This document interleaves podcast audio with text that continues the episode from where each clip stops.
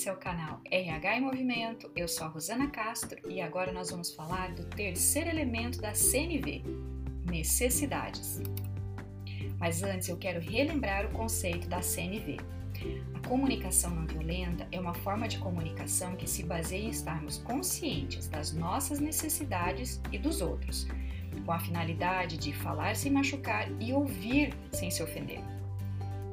Também quero passar pelos dois primeiros passos. Observei sem julgar, ou seja, o que realmente está acontecendo em determinada situação. O segredo é fazer essa observação sem criar um juízo de valor.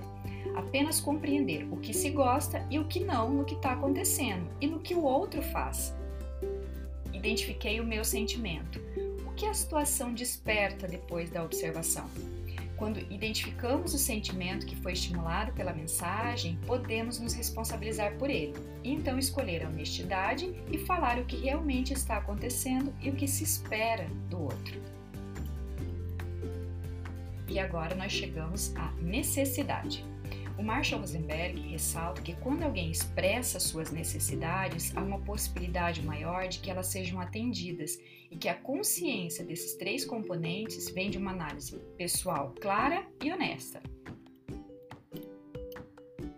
A CNV ela acaba sendo uma prática de reflexão sobre nossas necessidades e do outro Identificamos o que está por trás de cada mensagem e a forma de falar para ver a situação com mais empatia e assim evitar os conflitos. Quanto mais diretamente conseguimos conectar nossos sentimentos às nossas próprias necessidades, mais fácil será para os outros reagirem a estas com compaixão. Vou exemplificar. Quando um companheiro diz: Você tem trabalhado até tarde todos os dias dessa semana. Você ama o trabalho mais do que a mim. Ele está dizendo que sua necessidade de contato íntimo não está sendo atendida. Quando expressamos nossas necessidades indiretamente através do uso de avaliações, interpretações imagens, é provável que os outros escutem nisso uma crítica e por isso tendem a investir sua energia na autodefesa ou no contra-ataque. Nós estamos acostumados a pensar o que há de errado com as outras pessoas sempre que nossas necessidades não são satisfeitas.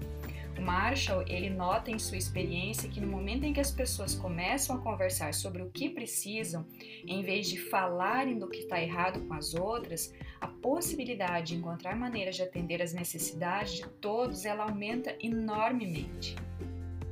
A comunicação não violenta também se refere ao fato de praticar empatia, quando recebemos alguma crítica equivocada. Por exemplo, quando alguém diz que você é desorganizado, qual é a tua reação? Retrucar, aceitar ou ignorar? Nenhuma dessas alternativas é uma reação de CNV. Quando você acusa alguém, significa que é uma necessidade sua que não foi atendida e você se sente frustrado com isso. Da mesma forma, quando alguém te acusa de algo, significa que a necessidade da pessoa não foi atendida e não necessariamente que você fez algo errado. A prática da CNV está relacionada tanto a quem emite a mensagem quanto a quem recebe. Se quem a ouve pode buscar refletir sobre a necessidade que está por trás daquela crítica, quem a emite também deve fazer uma autorreflexão identificar sua própria necessidade para então se expressar de forma honesta. Isso quer dizer que, muito além de uma forma de comunicar, a CNV é uma forma de pensar, observar os sentimentos e realizar uma conexão com os gatilhos que nos fazem agir de determinada forma.